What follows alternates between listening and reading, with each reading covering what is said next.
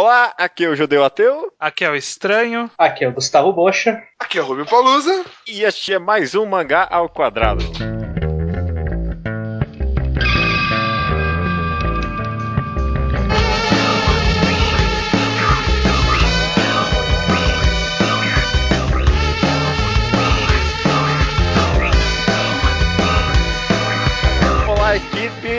Tudo bem com vocês? Equipe. Ah, é- é- é- esse é o time do Mangagrafia, né? Ou não? Eu acho que não, eu não sei se a gente já gravou alguma Mangagrafia com essa Não. O Ruben é novidade. O Ruben é é novidade. é novidade. Mas o Rubem é de casa, todo mundo aqui é de casa, não vou falar o nome de ninguém. Tá tudo bem com vocês? Ninguém respondeu a pergunta, só tiraram sarro de mim.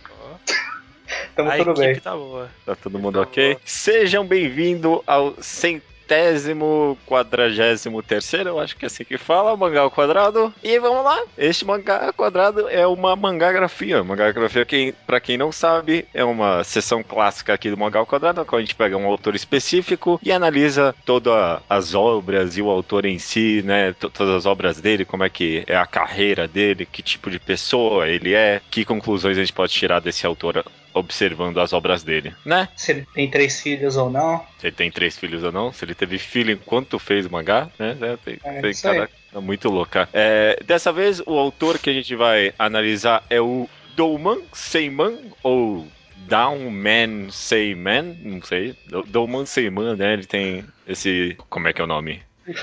Esse penem, né? Esse... Penem. Tem, tem. Aham. A gente não escolheu esse autor no caso, então se alguém não gostar dessa mangagrafia, pode reclamar com o Diego Cavalcante Lima Castro. Ele, o Diego C. Castro, ele que ganhou o concurso cultural do mangá ao quadrado com a, reme- com a recomendação de Gunjo. Então, se não ficar legal, reclame com o Diego C. Castro, né? Nossa, eu pensei que vocês tinham começado a ter bom gosto do nada. Não, não quer. Não, não- já começou esse cara. Mas vamos lá, vamos, vamos atacar em frente Douman Seiman. Ele é um daqueles autores que eu, pelo menos, não consegui encontrar muitas informações, pelo menos não muitas informações em inglês. Ele tem um- um- uma página na Wikipédia, mas é só em japonês. Eu tentei fazer um trabalho meio de arqueólogo ali, sabe? Tentar decifrar, porque, tipo, traduzir pro inglês ou português é a mesma coisa que nada, né? É. Vocês conseguiram achar alguma informação sobre lugares que ele morou? Alguma coisa relevante, assim, da vida pessoal dele? Nada, nada. Dessa vez foi zerado. Dessa vez foi difícil. Nada, né? Ser- Ah. serve que ele é de peixes? Sei lá. Ele é de peixe. tem. Ok. Eu, tô aqui, eu tô aqui olhando no Twitter dele, tem putaria, Splatoon. Então, mas é, isso é relevante. Dos autores que a gente analisou até agora, ele parece ser, pelo menos dando uma olhada no Tumblr, no Twitter dele, ele parece ser o mais, tipo, nerdão jovial, sabe? Mas, é, é, é, ele joga as Splatoon... no Ele é o cara dos Dojinshi, né? Pois é. Aham. E ele joga as Splatoon, ele no Tumblr dele tem, tipo, ele curtindo imagens de X-Men, de Teen Titans, de um monte de coisa. É, ele parece ser bem, tipo, nerdão mesmo. Tipo, clássico. É, Ele é Sim. mais nerdão do que otaku, né? talvez em certos aspectos parece ser bem jovial. Apesar de que em nenhum lugar tem a idade dele, mas concluindo pela primeira obra dele, que é de 96, ele com certeza não é tão jovem, né? Se a primeira obra se ele lançou com 18 anos, hoje ele tem quase uns 40 aí, né? Caralho. É, mas é. Verdade. é verdade. passa aí.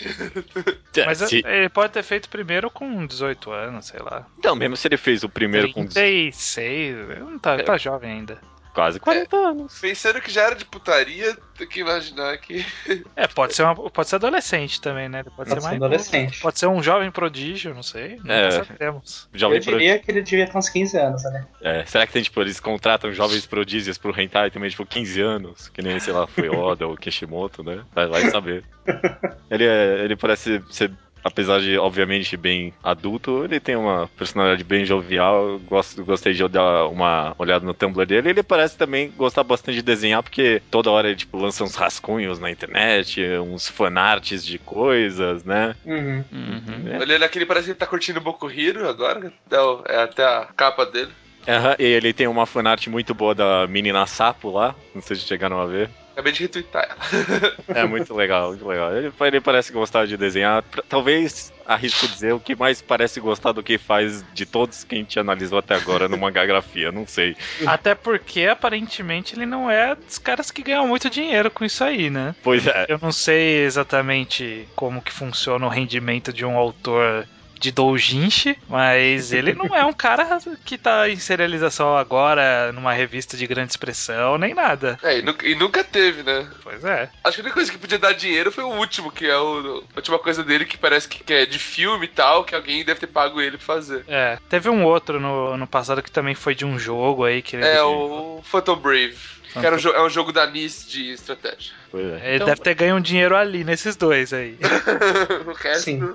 É que, sei lá, é, pra mim parece que todos os que a gente analisou mangagrafia até agora tinham um certo ar de depressão, sabe? Quando você vai analisar tudo, tipo, meu, o cara não parou em nenhum momento, sabe? Mas esse cara, ele parece gostar do que faz. Eu, eu fui com a cara dele pelo pouco que eu consegui ver. Outra curiosidade é que talvez pela excessividade de obras, né? Porque ele faz muito one-shots. Ele provavelmente é o autor que a gente analisou até agora que passou por maior número de revistas e editoras. A gente pode o até maior número de obras individuais, se for abrir a página do Manga Updates deles, vai falar, eita porra, que foi exatamente o que a gente falou quando recomendaram pra gente.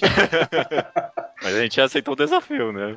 A gente aceitou o desafio. Ele tem bastante one shot, na verdade, né? Como aparentemente ele não deve viver disso, É. então ele só tem tempo pra fazer one shot. Então É, E, ele- infelizmente, os one-shots dele é tudo 8, 12 páginas. é bem curtinho, bem curtinho. É, e, e parece que compilado também não dá muita grana. Eu lembro que o, o autor de Eden, lá, esqueci o nome dele agora, é, ele tem, O- Endo Hiroki. é, o Andy Hiroki, ele tem um compilado e no compilado ele fala que tipo, o editor não gosta que ele faz compilado porque não vende muito. É. Mas uma curiosidade, uma, ele tem uma, um shot publicado numa revista da Kodansha chamada Mephisto, que no Manga Updates tem quatro mangás, mas um desses quatro mangás foi recomendado aqui no Mangá Quadrado. Olha qual. É o Geteiro, que foi a recomendação do Bocha, não foi? Ah, Caraca, mano. Olha, o mundo é muito pequeno, cara. Muito é a gente tava, tava. Como que é aquela graus de separação de Kevin Sim. Bacon? Sim, Esse É, é, dois graus grau de separação mangá ao quadrado. é. é.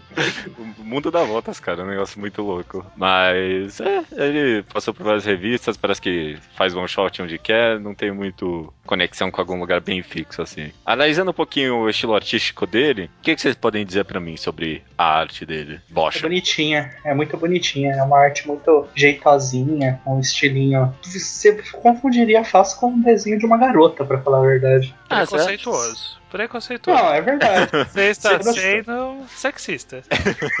Eu estou sendo sincero, quando você olha o mangá, por exemplo, você Sinceramente abre, sexista. você abre Mag, você, sem saber que é uma garota, você vê que ele tem uma arte muito bem cuidada, com um jeito de desenhar os personagens que dá uma certa ênfase diferente, como se eles fossem mais bichonem, talvez. É, E eu sinto a mesma coisa no Doma Seima. Ele tem uma arte um pouco bem cuidadinha, ele parece. Eu ele não sei. desenha se- muita garota. Não, não, eu não sei se eu concordo com isso. Na verdade, o que eu acho é que ele é bem. Ele desenvolveu muito rapidamente na carreira dele um estilo muito próprio de desenho. Sim, Que sim. me parece ser, na verdade, um. Além de estilo, né? Parece ser a forma que ele achou pra desenhar rápido. Porque os desenhos dele são bem simples. Então eu não, vejo ele como, tipo, bem cuidadinho. Eu vejo mais, tipo, ele pensa bem, obviamente, não é mal feito. Mas, Por tipo, favor. é muito simples, assim, né? Os designs dele de forma geral. Não, Ele é- mas aí- são, são linhas bem firmes e bem decididas, e é isso, sabe? Pouco, É, pouco fundo, pouco, pouco background, sabe? Umas coisas bem simplonas, assim. Ah, tá, isso é verdade. E isso, isso que você falou de. Pegou rápido, né? Que você não tem muita evolução do começo pra, pra depois. Tipo, dá uma melhoradinha, mas o estilo manteve. É, teve, teve É. uma fase dele ali que a gente não tem scan, que é a fase de putaria hard dele, Sim, sim. É. que olhando pelo menos pelas capas dos mangás, né, no Manga Updates, você vê que parece aquele hentai genérico, né? Ah, mas é que você não foi fundo bastante na Toca do Coelho, cara, porque dá, dá pra achar várias dessas obras iniciais dele, porra. sim. Eita, Eu, eu, eu consegui. O, o primeiro que eu consegui foi Kaede. Que- Kaede que é de, no- de 99, dois? Ah, não, isso, dá pra achar uns três antes disso. Ô, louco. Só tem três antes disso. também. Só É, tem não. três antes disso. Mas justamente, vocês não... Nossa, gente, Não, tem, isso. tem Kurasa, Kujiri, Vide, Fava, Bobo e Miracle Angels. Nem você, Rubio, nem você, que decepção, cara. Tem o Panda Triste ali. Não, mas eu nem fui Eu não sei atrás. usar o Panda Eu Triste. fui atrás, mas. Mas é, é- bom, já que ninguém leu, eu já- ele realmente tem um. No começo da carreira dele tem um estilo bem anos 90, sabe? É, tipo aqueles animes dos anos 90 com. que tinha a cara meio distorcida, Tem sabe? Que, que que que é isso? Aquele anime que passava na Band. É, Que, verdade. tipo, pra mim ele é o epítome do traço genérico dos anos 90. Tem Shimuyo. Depois vocês procurem aí. Eu sei, eu sei qual é, eu concordo. Me lembra um pouco, talvez, Excel Saga. Não sei se É, mesmo desenho. mesmo desenho. Slayers, É o Hazard, talvez? é o Hazard. Mas, Essa- mesmo, é, bem, é bem Band dos. É bem Band. É animes É da bem Band. Band. Mas ainda hoje em dia, tipo, depois que ele firmou o traço dele, dá pra ver, tipo, que ele manteve um pouco desse, desse estilo, eu acho. Anatomia do corpo, às vezes, tem aquelas partes bem pontudas, sabe? Que hoje em dia as linhas são bem mais suaves, eu acho. Mas no estilo dele, tipo, tem pontas em anatomia, assim, sabe? É um, é um desenho, acho que ainda lembra um pouco bastante o, tipo, o clichê dos anos 90, mas é claro, muito diferentemente adaptado. Muito modernizado, eu acho, né? Hum. Ele, ele. é, Você vê resquícios, na verdade. Eu acho que, tipo, não é tão aparente. É algo que com Ah, o tempo sim. você. tipo, por conhecer a, a trajetória, você percebe isso. Mas o traço dele, ele, ele acabou se metamorfoseando numa coisa muito própria, né? Ao mesmo tempo que parece genérica, conforme você vai vendo várias imagens, você percebe que ela, é- ela é pouco diferente do- da maioria das coisas, né? Ele tem algumas coisas bem específicas dele, sabe? Tipo, formato de rosto, formato de corpo, né? Esse tipo de coisa acaba sendo um pouco característico. Olho Uhum. dele, olho dele pega muito. Olho. Ah, sim, sim. É que vários personagens dele, tipo, apagam o olho deles, né? Sim. Ele faz muito cabelo, tipo, é difícil. O cabelo dele é bastante Cabelo, né? bastante cabelo diferente. É, por, isso que eu acho que talvez. Eu, eu sei que você não quis dizer isso, mas na hora você comentou que, tipo, o design dele é bem simplista, né? Tipo, ele é minimalista, mas no caso eu acho bem, bem complexo. Assim, pra eu, num momento nenhum, eu, tipo, pensei, ah, não, esse personagem parece muito com o que ele já desenhou antes. Isso, exatamente. Também É, ele- ele-. Ele utiliza bastante de cabelos diferentes, justamente porque a forma mais fácil de você é, separar um personagem de outro no mangá é pelo cabelo, né? Muitas vezes o rosto e corpo é, é igual, não tô falando dele. Ah, qualquer sim, desenho de mangá, qualquer traço de mangá acaba ficando muito parecido. Os personagens é o que muda é o cabelo. E no caso dele é bem isso também. Mas é, é, eu acho que ele ainda brinca um pouco com o formato de- da cabeça e, é claro, também a anatomia do corpo, né? Que ele desenha bastante personagens femininas e muito diversificadas, mais ou menos, eu diria. Muito mais ou menos diversificado. Muito mais ou menos. É que, tipo, ela segue meio que um padrão, mas, tipo, tem uma diversificada. de Você consegue perceber bem as garotas dele, apesar de não. Bom, a história dele talvez não permita ter muitas personagens marcantes, mas Uhum. você consegue perceber bastante diferença nelas. Na página do Manga Updates tem um dito ali dizendo que ele tem influência do Mike Mignola. Alguém conhece as obras dele? Ele é o autor de Hellboy, no caso, né? Sim, É. eu desenho isso de Hellboy. Mas eu, eu, eu nunca li Hellboy, eu só conheço as artes mesmo. Sim, também. Eu não vi a influência ali. Que? Sério?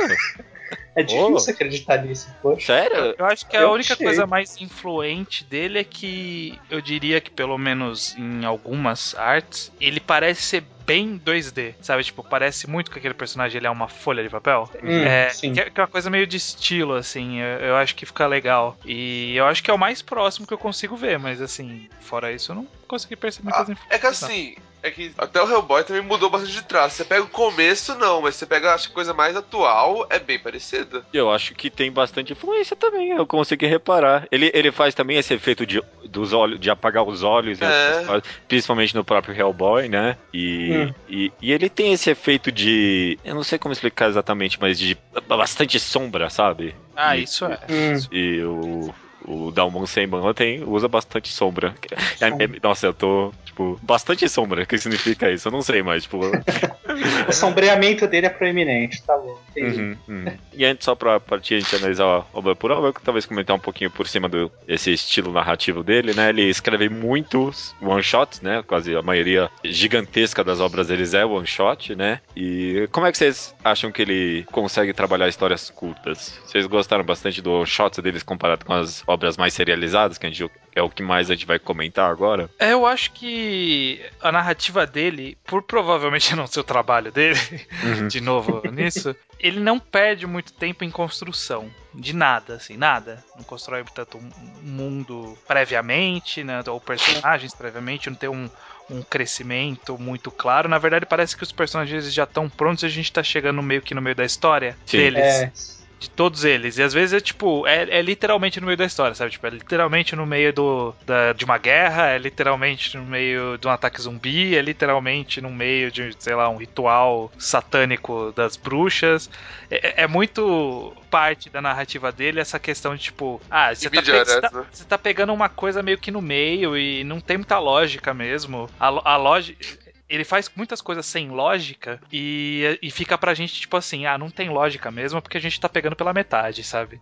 Aham. Ou, tipo, porque é um, é um shot mesmo, ele quer, tipo, trabalhar um conceito, né? Como se Sim. fosse algo assim mesmo. É, ele trabalha muito com comédia e a comédia dele é muito baseada meio que nisso. Porque, tipo, ele, ele apresenta uma situação absurda e os personagens não, é, é- não tem tempo deles ficarem surpresos, né? Então, é, tipo, eles lidam com a situação absurda do jeito que tá mesmo, meio que fosse algo meio natural, né? uhum. Eu, eu acho que ele sabe fazer isso muito bem, de fazer com que uma situação absurda pareça natural para os personagens e aí, tipo, conseguir trabalhar algo em cima, sabe? Na verdade, acho que nem é que parece natural personagens, assim, é que todos os personagens são igualmente insanos. Ah, ser. tem um personagem insano nas histórias dele. Uhum, uhum. Tipo, Todo mundo é insano. Todo mundo. É, não Sim. trabalha um pouco com, tipo, empatia com os personagens. Não é muito pra você se identificar com aquelas pessoas, né? É mais você, tipo, ler, achar graça ou achar interessante. Ah, se isso acontecesse, aí ele, ele joga isso e, e, tipo, como eu falei, IBDRS, né? Não tem começo, às vezes não tem nem fim. Tipo, ah, e se isso aqui acontecesse? E tipo, ah, aconteceu e pronto, bora. Uhum. Próximo. É, muito esse, né? Esse é próximo, né? É, eu acho que todas as histórias dele é tipo EC, literalmente. E se caísse um meteoro? Aí, pronto, tá pronto o one shot. Próximo. E se todas E as se a garotas da escola virassem um zumbi? É. E se a menina se apaixonasse por um tigre? Pronto, aqui. É isso, é a história dele. Ma- Mas é claro que, além de comédia, esses efeitos, a coisa mais talvez que diferencie ele de outros autores, além dessa arte bem característica, é o fato dele trabalhar bastante comédia com sexo, né? Com sexualidade, com qualquer tipo de coisa que envolva o hentai, no caso, né? Sim. Obviamente, por esse background dele, ele trabalha muito com a sexualidade no mangá deles, né? Mas eu vou te dizer que quando eu vi, né, tipo, a origem dele, as primeiras histórias, Uhum. eu imaginei que ia ter muito mais, na verdade. Mas eu acho que nas obras é, após o período hentai dos anos 90 dele, que eu não li nada, né? Mas após Sim. esse período, é, é, assim. Eu acho que nem é tanto sobre. Sempre que tem uma cena de sexo, que seja. Na verdade, tipo, nem tem cenas de sexo, sabe? É, Tem insinuação de que vai ocorrer o sexo e depois o sexo e as pessoas nuas, mas, tipo, não tem sexo, É. sabe? Porque não é importante pra, pra comédia nonsensica dele mostrar o sexo, sabe? Não é, parece não ser mais o, o foco dele, sabe? Fazer um hentaizinho, não parece ser mais foco. É, tipo, é, é claro que o objetivo dele não é fazer o hentai, mas ainda tem, tem bastante comparado com. Tipo, é- é- como é que eu vou Eu falar não isso? sei, cara, eu li bastante coisa, eu não, não lembro de ter achado alguma coisa meio que eu falava, olha um hentai, assim. Não, sabe? hentai não é com certeza, tipo, no, no aspecto de tipo, o foco, foco ser o ato sexual, mas várias obras deles, eu acho, tem foco na sexualidade, no caso, às Sim, o vezes. foco na, Sim. na sexualidade é bastante proeminente na história dele. Uhum. Mas hentai mesmo você percebe mais no começo. Mas vamos lá, cara, vamos lá. Comentando um pouquinho por cima, a gente vê o que a gente conclui das obras deles daqui pra frente, maravilha? Beleza. Ótimo. Magagrafia, então, a gente tem, primeiro tem essa fase que a gente deno- denominou de hentai hardcore dele, né? Tem três obras disponíveis pra quem tem a mínima curiosidade, que é Vavá, Vidi e Kujira, que foram lançados entre 96 e 98. Acho que... Kaede também. E, é, a Kaede eu queria comentar separadamente. Essas É, três... que já come... Acho que a Ed tá no meio, no meio termo. Uhum, uhum, É, é, justamente, justamente. Essas três eu- eu li todas bem. É, é isso aí, é, é hentaizão. Tem um pouco de comédia. É, só eu li, eu imagino, né? Não, eu nem sabia que tava esse negócio. Acho que só eu li, Eu sou- né? Eu não manjo do sete panda, desculpa. É, só, só eu sou hipster que conhece a fase hentai hardcore do. Parabéns, mangás undergrounds. Mas é, é- tem um pouquinho de comédia, ele trabalha um pouquinho de, eh, de comédia nesses rentais, mas realmente tem muito pouco a ver com o que ele vai ser mais pra frente. Mas tem disponível se alguém tiver curiosidade. Próxima obra é o Kaede, de 2000, que foi lançado na Hit Chupancha. É, Hit, Chupancha. Hit Chupancha. As- Hit Punch, que nome horrível. Na verdade, não é nome, nem nome da revista, né? A editora chama Hit Punch, a revista não tem nem nome aqui. Qual que foi? Mas as, as- todas as obras desse período foram lançadas nessa mesma revista, dessa mesma, dessa Ah, mesma deve editora. ser, deve ser uma editora de. Ah, é aqui, ó. Ah, de Publica, é, publica títulos rentais. Essa é a descrição da editora, tá aqui. Exato. Esse aí alguém chegou a ler, o Kaede? Aí eu li. Sim. Não, Não, não.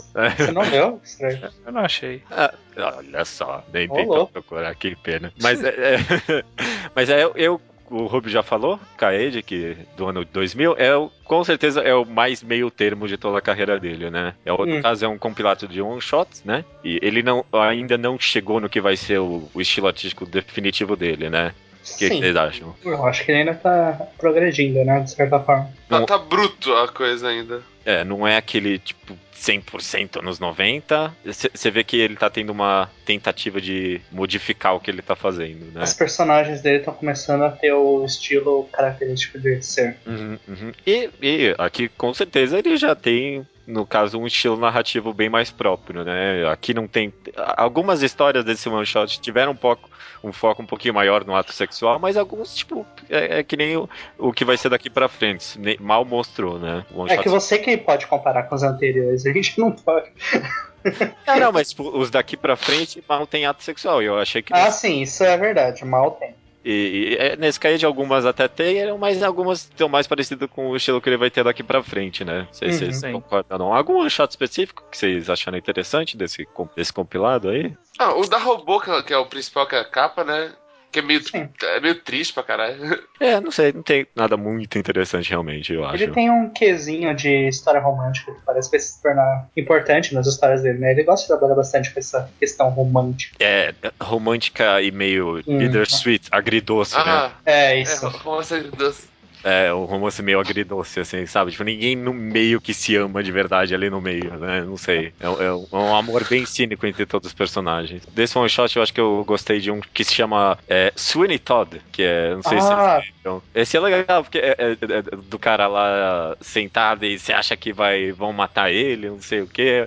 É, é bem legal. Isso E- é muito bom pra quem conhece Sweeney Todd. Porque você acha que vai se tornar que nem realmente a história, que é um musical, também virou um filme. Uhum. E, e no final tem um twist bem loucão, né? Te- Termina bem inesperadamente, eu achei. Aham. É um- Por conhecer Sweeney Todd, esse foi uma boa, uma boa surpresa. A próxima obra dele é o Senhouto Subeketsu, sei lá como se pronuncia isso. Eu não sei. Seironoto Suibakusen. O instinto sexual e a bomba de, bomba de hidrogênio. Exato. Essa provavelmente é a obra, é a obra meio que primeira obra definitiva do que vai ser o estilo dele daqui pra frente, né? Sei que conseguiu comentar um pouco até agora, Stan. O que, que você achou desse one shot, desse compilado, quando você leu? É, ele é um compilado que ele tem duas partes, né? Ele tem esse primeiro volume, depois tem um o fim do instinto sexual e a bomba de hidrogênio. Acho que dá pra Sim. falar dos dois meio que juntos, porque é tudo a mesma coisa. Sim, sim. É uma loucura, né? Porque é qualquer coisa. É literalmente um monte de EC maluco que é maluco. É maluco, não tem a melhor definição. Uhum. Tem o caso clássico, provavelmente alguém já iria citar, eu já adianto, do coração que vira um pênis. É, esse é bom, esse é bom. Mas o que eu acho mais engraçado é um que são várias páginas de um tipo um clube escolar que eles falam, "Ah, vamos fazer uma banda, cada um vai tocar um instrumento. E aí, tipo, Ah, uns- é, é uns- aí a primeira formação é tipo um vocalista, um guitarrista e três bateristas. Você fala, não, vamos rever. Aí começa a aparecer umas coisas muito loucas, tipo um robô, é, sei lá, uma múmia. Um- uma pedra no. Pessoa que coloca pedra nos trilhos de trem é tipo. É, é, é muito maluco. Não faz o menor Relácio, sentido né? as formações. E Ah. é engraçado por causa disso. É, justamente, é engraçado por causa de- desse aspecto nonsensico da história, né? Pois é. Aham. Tem um muito louco no primeiro que é uma fábrica de seres humanos, né? Tem uma máquina que coloca peixe nas meninas, e aí, tipo, uma menina começa a brincar com a máquina e coloca um monte de peixe em todo mundo. Achei muito louco esse. É. O, da- o da Vila dos Funcionários também é bom, que o cara vai atrás. Ah, Satanás. e, e ele vira uma no final? É, isso? sim. Ah, isso é muito Elas legal. querem dominar o mundo no Japão. Eu tô começando a ficar confuso de quais histórias dele ficam aonde, pelo. É, é- é curioso que são one shots, né? Mas às vezes quando a gente pensa em one shots, a gente pensa naqueles, comp- naquele, tipo, ah, histórias começo, meio e fim, de, sei lá, 20, 30, 40 páginas, né? Mas aqui são one shots de 8 páginas no máximo, né? Tudo bem curtinho, sim. Uma ou outra, sei lá, tem 20 páginas, eu acho, mas a maioria é bem curta. E assim, mesmo sendo, tipo, dá pra juntar a mesma obra no fim do hidro- bomba de hidrogênio, você vê que já, o traço dele já, já tá bem mais. Esse é o meu traço mesmo. É. Já, Sim. já amadureceu de, do- entre as duas. É, no primeiro tem bastante variação, né? Você vê que algumas obras estão no estilo, outras estão em outro. É, Mas, teve, se- teve sete anos de diferença entre uma e outra. mas, mas e né, obviamente os one-shots não foram feitos todos um, um Ah, na sim, semana é. seguinte do outro, né? Foi feito num conjunto aí de várias semanas. algum- E aí, aí ele começa a introduzir alguns personagens que ele vai usar depois em série. Na, no, na primeira bomba de hidrogênio, ele, ele traz o Kurosawa lá do hotel. Ah, aparece. é. O robô lá também, o né? robô também. Kurosawa era o assassino, o assassino gay. Ah, nem Hum. lembrava disso. O robô detetive que é inútil também aparece nesse, nesse primeiro compilado, né?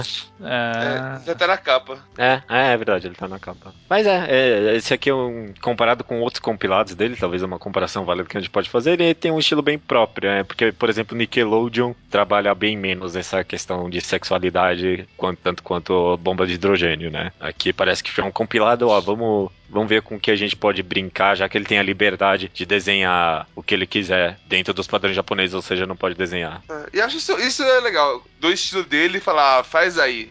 Faz o que você quiser. É, Sabe? eu acho que não existiu isso de, tipo, alguém chegar pra ele e falar isso, porque ele simplesmente fez, porque essa publi essa editora aqui, qualquer coisa, né? Sabe? tipo, o Anime Magazine. Ah, então, parece que o One Magazine, no caso, realmente foi publicado. Parece que ela não é tão pequena assim. Eu acho, eu não, eu não, eu não sei, não, não fui dar uma olhada em todos os títulos, mas parece que é uma grande editora de hentai. no Ela caso. publica desde 71. Então, parece que tipo, é um certo nome aí em publicações rentais, parece. Então, tipo, sei lá, o cara teve a liberdade aí de fazer o que quiser. É claro que, tipo, acho que a maioria das obras em rentais são mais curtas mesmo, então tem bastante É. coisa ali pra ele poder enfiar o que ele quiser, né? E outra, quem que vai controlar o capacidade criativa de um desenhista de hentai, né? Uhum. Os editores falam assim, ó, faz aí, cara. O que você quiser, isso aí. É. Me Mas, dá dinheiro, é só isso que eu quero, me dê Você percebeu dinheiro. alguma coisa? Que ele, ele desenha pinto e foda-se? É, Não, tem, não tem censura?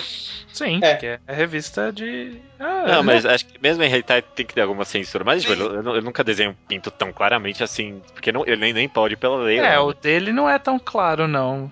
Ele, ele insinua, mas ele não é claro. Sempre alguma insinuação mesmo. Vale citar só antes de- da próxima obra que nesse meio tempo o Doman Seiman ele foi um pouco especialista em fazer não só hentais, né? ah, E nesse meio do caminho ele fez vários doujinshis, não sei se a gente ia falar mais pra frente. Hum, é, E, e- e fez várias, é, entre aspas, colaborações, sabe? Pra compilados de homenagens ou coisas Sim, sim. Sim.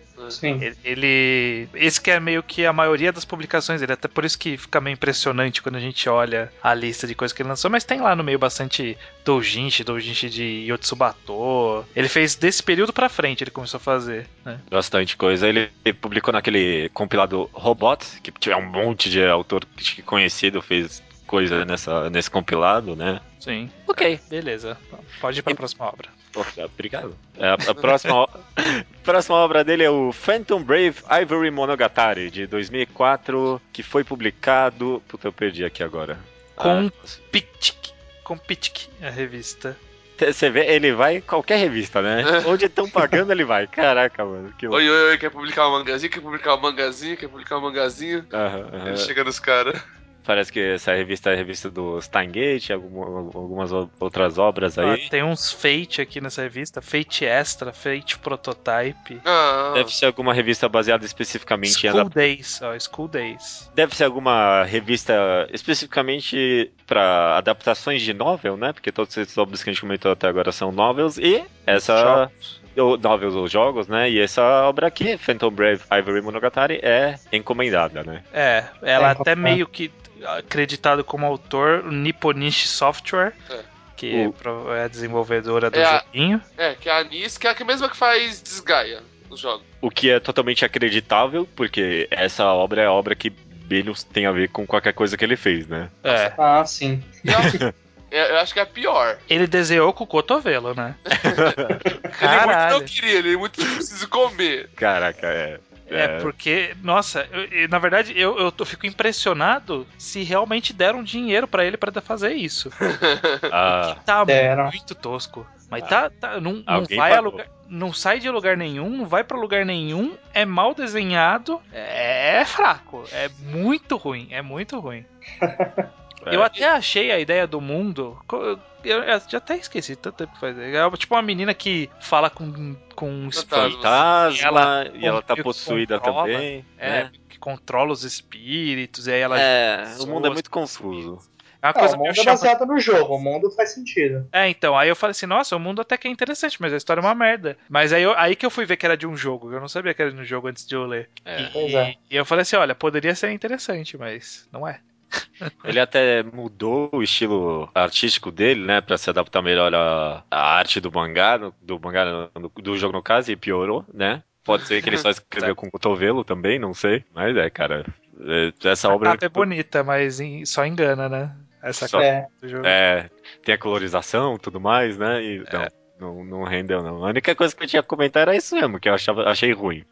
O cara se vendeu, né? Realmente. Pra toda essa liberdade artística que ele tem, né? Uma hora ou outra tem que comer, né? É, Sim. Você... Ah, Eu acho que essa foi aquele momento que os pais dele falaram assim: olha, você tá desenhando aí, você não tá ganhando dinheiro nenhum. Você não vai mais te sustentar. Ele falou: caramba, vou ter que fazer alguma coisa pra ganhar dinheiro. Ele fez isso aí. Ou não, ele comprou o jogo, só que não tinha dinheiro. Aí ele falou, pô, e agora? Como eu vou pagar? Eu faço mangá pra vocês. É, Aí, coitado, né? Tem alguma coisa de relevante que vocês querem comentar também, além de é ruim? não, é só ruim mesmo. É só- Só ruim. Próxima obra aqui, é, pro- eu acredito que seja a obra mais comprida dele, três volumes, né? É The Voynich Hotel, de 2006. Foi publicado na Young Champion Hetsu, da Akita Shonen. Uhum. Aqui tá Shoten. Shoten, Shoten, é Akita é. Shoten, você tem razão, desculpa. Ok, é, essa aí é a história mais fechada dela, mas é, é meio difícil dar uma sinopse, alguém se arrisca? É, eu acho que ele é a única história, na verdade, se for parar pra pensar. Não, não é a única, deve ter, tem Não, umas duas aí no meio. Aham. Mas é uma das poucas histórias sequenciais de fato dele, né? Uhum. É, Tipo, que é uma história que vai embora. É, É. engraçado, mas no- ao mesmo ponto parece uma, uma série de one-shots unidos em um- uma sequência. É, é. Vai e- aparecendo os personagens. Às vezes os personagens diferentes vão aparecendo e, tipo, você. ele- Aquele personagem é tipo de one shot, né? Aí ele É. aparece tá, e depois ele se junta ao todo. Isso, é isso que é, que é uma coisa interessante. Fazendo uma sinopse que o judeu pediu, o, o personagem mais central é um cara japonês aí que vai passar um tempo num hotel e faz amizade com a galera que trabalha lá e que tá ficando lá. Amizade não, né? Interage com. E aí tem É. a, a menina moreninha e a, e a menina meio estoica do que são as camareiras, né, que ficam usando aquela roupinha de camareira, que provavelmente Sim. chama a atenção de algumas pessoas por isso. O dono do hotel é um luteador, tá rolando uns assassinatos em série, tem um grupo de crianças. Tem uns Tem. drogados, tem um robô, né? Acho que dá pra, falar, dá pra tipo, usar, usar aquele esquema do. Que nem a galera faz com Dourado, falar tipo, o hotel é o personagem e todo mundo se junta nele.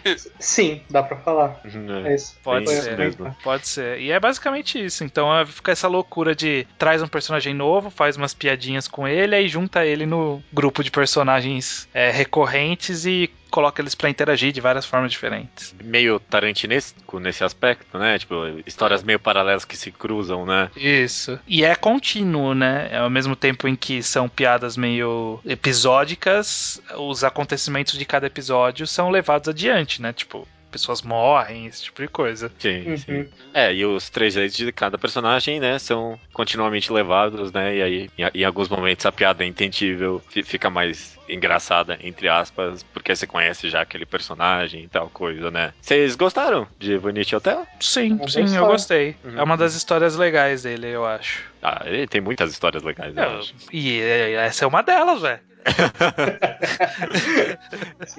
Com certeza a coisa mais interessante pra mim é esse estilo narrativo bem louco mesmo, né? A gente comentou, é, com certeza, né, tipo, a influência desse monte de compilado que ele fez, né? É, tipo, ele não fez o compilado, né? Mas ele fez muito one shot e dá pra ver isso transparecendo aqui, né? Porque são histórias separadas, contínuas ao mesmo tempo, mas a história é, é linear e não é linear ao mesmo tempo, porque Aham. é, a- vai e volta flashback aqui e ali, né? Tipo, a história do mundo é contada bem dispersamente durante o mangá inteiro, né? Sim. Sim. O que eu acho legal de Voynich Hotel é que, é, além dele ser essa loucura de personagens e narrativamente, ele é uma loucura de conceito, né? Porque às vezes ele, ele tira alguma merda do nada e, tipo, é isso, sabe? A gente não tem o que fazer a não ser aceitar aquilo, sabe? Tipo, em um determinado momento falar.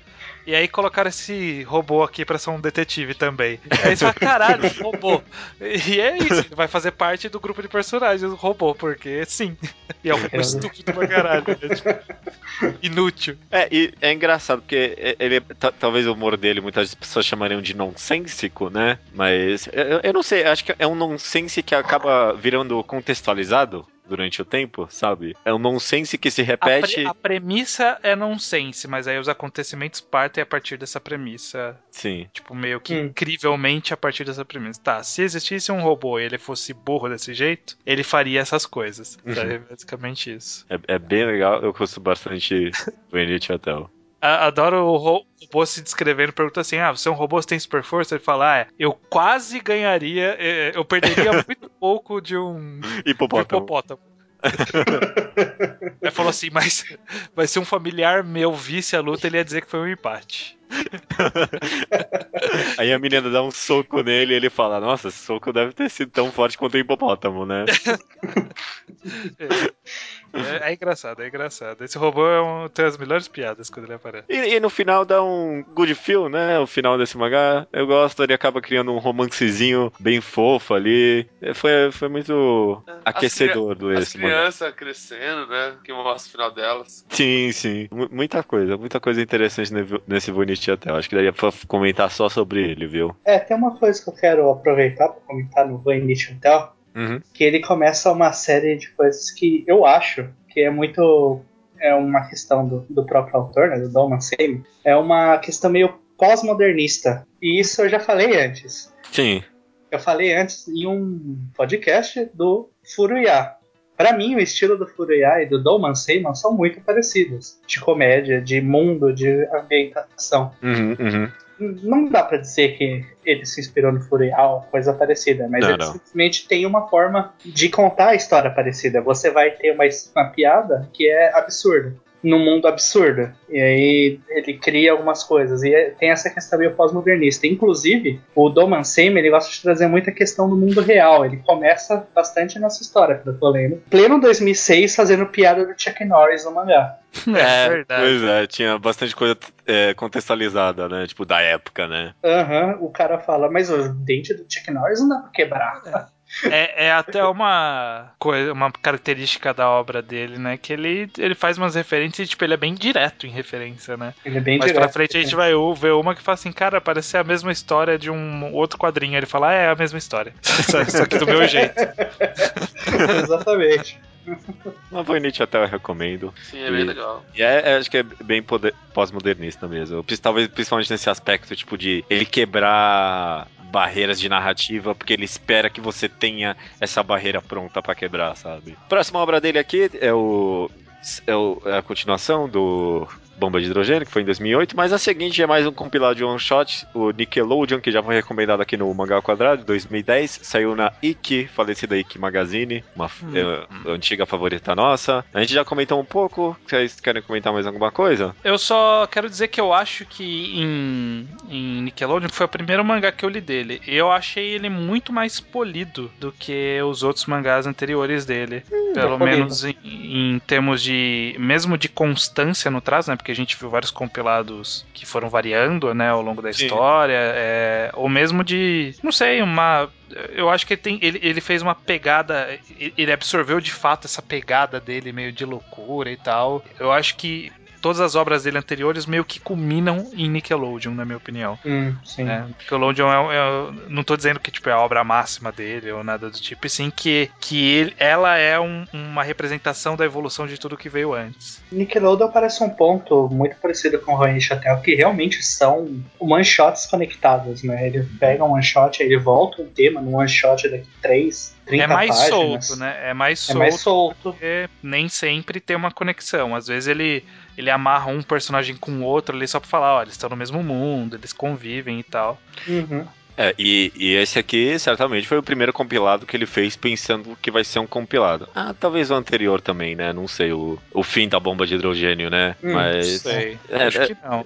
Mas Nickelodeon com certeza, porque acho que até mesmo foi tipo meio que serializado o Nickelodeon no caso, não é só um monte de coisa que ele fez ali, né? Sim, Então, exatamente. Dá, dá um- pra ver talvez até uma certa consistência temática durante tudo, né? Se não me engano foi o Naraki que recomendou pra gente, Foi. é, Nickelodeon, ele falou que amor é um tema que se vê durante todos os one shots desse compilado e eu acho que de certa forma eu até concordo. Sim. E ta- talvez a obra com o traço mais minimalista em alguns aspectos, eu acho. Tipo, ele extrai muita coisa em alguns one shots, eu achei. Como assim? De opção De visual? traço, é, de opção traço? visual, eu achei. É, mas eu acho que é o que eu falei. Eu acho que ao mesmo tempo em que é, que é mais minimalista, ele é mais polido justamente por conta disso, né? Eu acho que talvez percebendo que ele não vai ganhar uma grana desgraçada com isso, ele tinha que agilizar, né?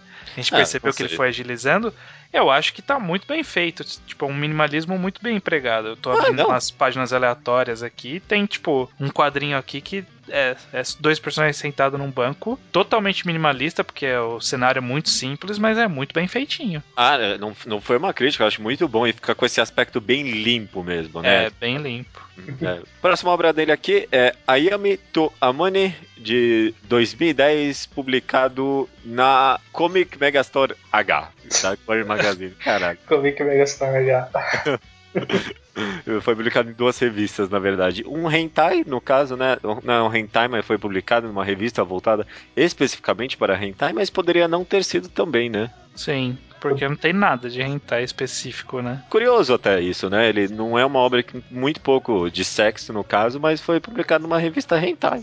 A impressão que dá é que ela é uma um mangá meio que tipo final de revista, sabe? Uhum, Porque É. ele é coisa de três a seis páginas no máximo cada capítulo, né? Então aquela coisa tipo aquela piadinha de final de revista. Tirinha de jornal. Tirinha de jornal, só que, só que não chega a ser o four coma, né? É só Sim. o Yonkoma, é só um. É só uma historinha curtinha mesmo. Ah, só uma historinha curtinha mesmo. E só constando que ainda tá em publicação, hein? Ainda tem. É, e mudaram de revista, né? Exato. A história é tipo sobre. É é bem cômica sobre duas garotas apaixonadas, né? Não. Uma garota isso. apaixonada, uma garota lésbica apaixonada pela, pela, Ah, outra- pela amiga e, tipo, as histórias basicamente são situações de comédia no qual a menina lésbica tenta convencer a outra a ficar com ela. Ficar não, né? A dar pra ela, né? Sim. É. Exato. Esse eu não li. Esse, no caso, eu não li. Esse Ah, ah, você poxa. não leu? Esse é, é bom, é legal, é É engraçado. engraçado, é engraçado. Ele é bem, bem direto, eu achei bem divertido. Uhum. Ele, ele tá meio que com o humor de Nickelodeon, né? Sim. Mas aqui ele tá focado, né? Como ele é repetido nos mesmos personagens, ele é bem focado. É bem divertido, é bem divertido. É engraçado as situações em que se colocam as personagens e tal. Próxima obra dele serializada que a gente tem é Paraíso, de 2011. Foi publicado. Ah, já me perdi aqui completamente. Eu não sei onde ele foi publicado. Pera Calma aí, aí. Não Calma tenha, aí. medo, não tenha medo. Foi publicado na Gelatin. O- Onde? Gelatin. Gelatin. Gelatin. Ah, tá. Da One Magazine de novo, né? No caso. Puta, eu li É. isso, eu não lembro nada. É, esse aqui eu não li, eu não li, foi mal. Então, eu, eu, eu tentei ler e não consegui também. Nossa, É o. eu não lembro É nada. Yonkoma, é, o- Então. é o mangá Yonkoma dele e não me pegou. Então, é justamente, eu coloquei isso aqui justamente porque eu achei interessante comentar. É o primeiro Yonkoma, né? Que a gente tá lendo dele. E eu achei ruim. Eu, eu não gostei muito, não. Porque tudo muito jogado, sabe? Não dá pra entender piada em lugar nenhum. E talvez a culpa seja de tradução. Eu não sei, porque o primeiro capítulo, tipo, tinha, um, sei lá, uns oito historinhas, né? Oito Yonkomas. E, tipo, a, a página final era o Scan falando: ó, tipo, tudo isso aqui você não entendeu porque é tudo referência japonesa. Então.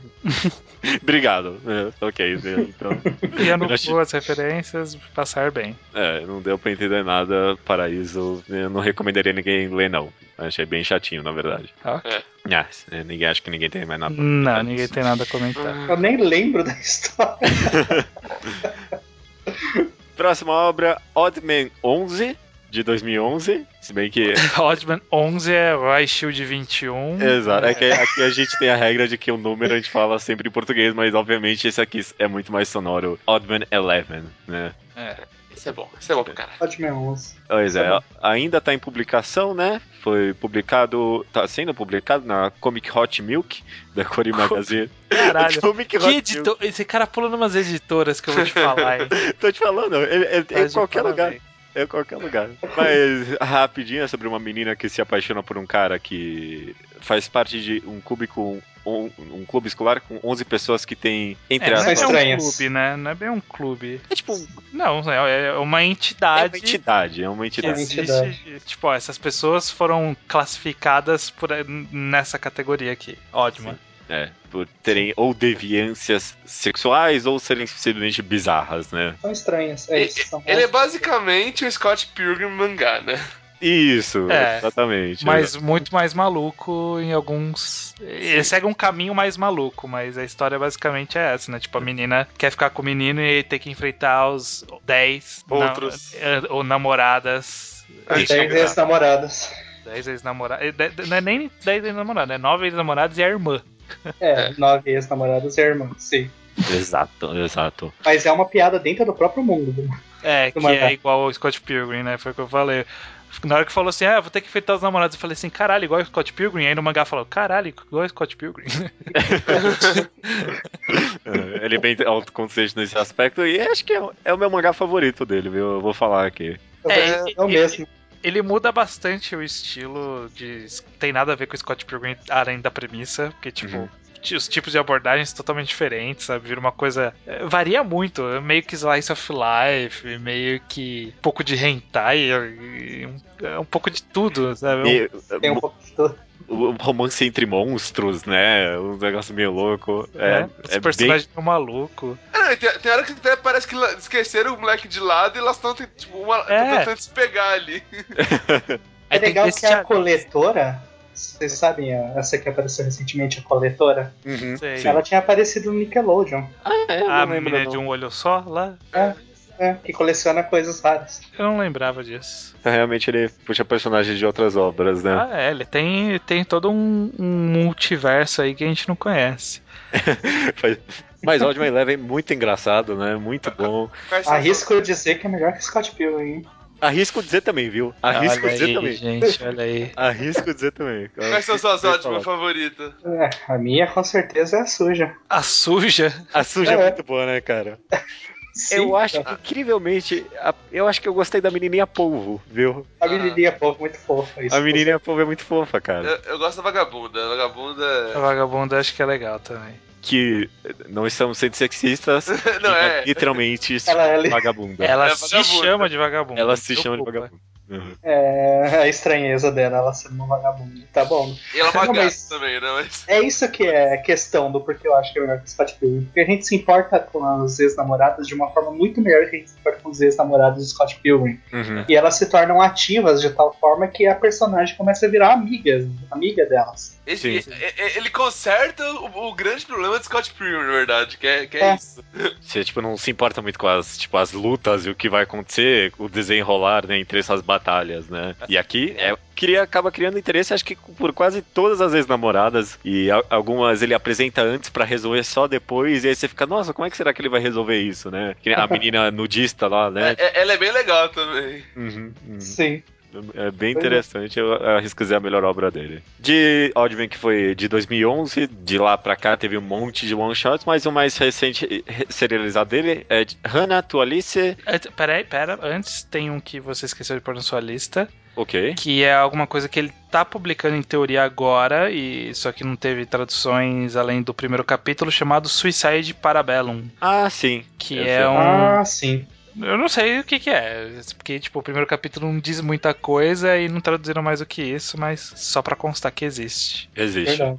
Mas dá, dá pra tirar alguma conclusão, então, do primeiro Não, não dá capítulo? pra Nada. tirar nenhuma conclusão. Mas tá em publicação desde 2013 na revista Mephisto. Também acho que eu li isso aí. Ah, tá, eu li. Nossa, mas é- foi bem louco, né? Esse É. primeiro capítulo, realmente. É, não, não explicou nada. Não Mas- dá pra saber pra onde vai, de onde vem, o que fez, nada. Mas tava com um estilo ainda mais loucão dele, né? Sim. Uhum. Parece ser alguma coisa que ele faz no tempo livre, sei lá, do trabalho que ele faz pra ganhar dinheiro, pro, pro mangá que ele faz por gosto, ele faz esse outro mangá aí por, por fazer, sabe? Tipo, parece ser meio rabiscado demais, sabe? Mais simplão. Eu Não não lembro nem como que é a história desse a Não, não tem, é história maluca, não interessa muito. Esse, esse é um mangá justamente, então, porque eu, eu achei que eu tinha lido one shot que eu não entendi o final, mas realmente é uma série publicada. Esse é o mangá que tá saindo na mesma revista que saiu o Getenro. Isso, Isso, é. exatamente. Ok, mas aí tem isso que tá sendo publicado supostamente, mas o mais recente é o Hanato Alice de 2015, que aparentemente é uma obra baseada em um filme e um. Não, é, é assim. É, pelo- eu não é- saquei é- é-. Ela é adaptação de mangá de um anime que saiu, que o anime. Que é anime filme, né? Que é uma prequel de um filme live action. Caraca, que louco. Isso. Tinha um É, filme. que esse filme live action, aparentemente, ele é bem, bem quisto no Japão. Se eu não me engano, uma das meninas ganhou lá um prêmio de atuação do Japão lá. Uma É, das né? meninas é a que faz a, aquela médica do Samurai X nos filmes do Samurai X agora. Ó, Megumi? Aí- Megumi? Megumi? É o nome da não médica? lembro. Não lembro. Enfim, Aí é, é Hanato Alice de 2000 2004, o filme. isso. E aí Aí- depois tem o, que, o, o anime que saiu agora. A Hanato Alice Satsujin Jiken. E aí, essa adaptação de mangá é a adaptação desse anime. Entendi. O que eu acho um pouco curioso, porque eu não sei exatamente como que é o anime. Eu, eu tentei ir atrás, mas aparentemente a gente, neste momento, não possui É, não, não, só, essa- tem que esperar sair o, o Blu-ray. DVD, né? E É, não saiu. pois é, DVD, tô, tô, tô velho já. A vida. É, mas, Mas- é- essa é uma história do- dessas duas meninas aí. Tipo, tem umas passagens meio malucas que eu não consigo ver acontecendo no anime, porque o Então. anime é meio mais pro lado realista, né? Não sei. Então, isso que, isso que eu achei bem curioso. Parece que diferentemente do, da outra adaptação dele, o Phantom Brave Ivory Monogatari, pelo jeito, porque eu, eu dei uma olhada no trailer, na- no, no que tinha na internet, de- tanto do live action, tanto do anime, parece algo bem realista mesmo, sem fantasia nem nada, e parece que eles deram obra pra ele, ó. Faz o que você quiser cara. Ah, você tem isso aqui, Go Nuts. É. Que de fantasia, na verdade. o quê? Ah, tem um quezinho. Tem nada de fantasia. A menina entra num quarto que fica do avesso Mas ali. isso não é fantasia, isso é simbolismo, gente. Ah, mas eu dificilmente vejo isso acontecendo. Não, exatamente. Por isso que eu falo que é uma coisa meio louca. Porque mesmo sendo simbolismo, né? Tipo, não é uma loucura que aconteceu na história, assim, uma loucura que ele utilizou pra representar alguma coisa. E eu Uhum. não sei se essa mesma loucura existe no anime.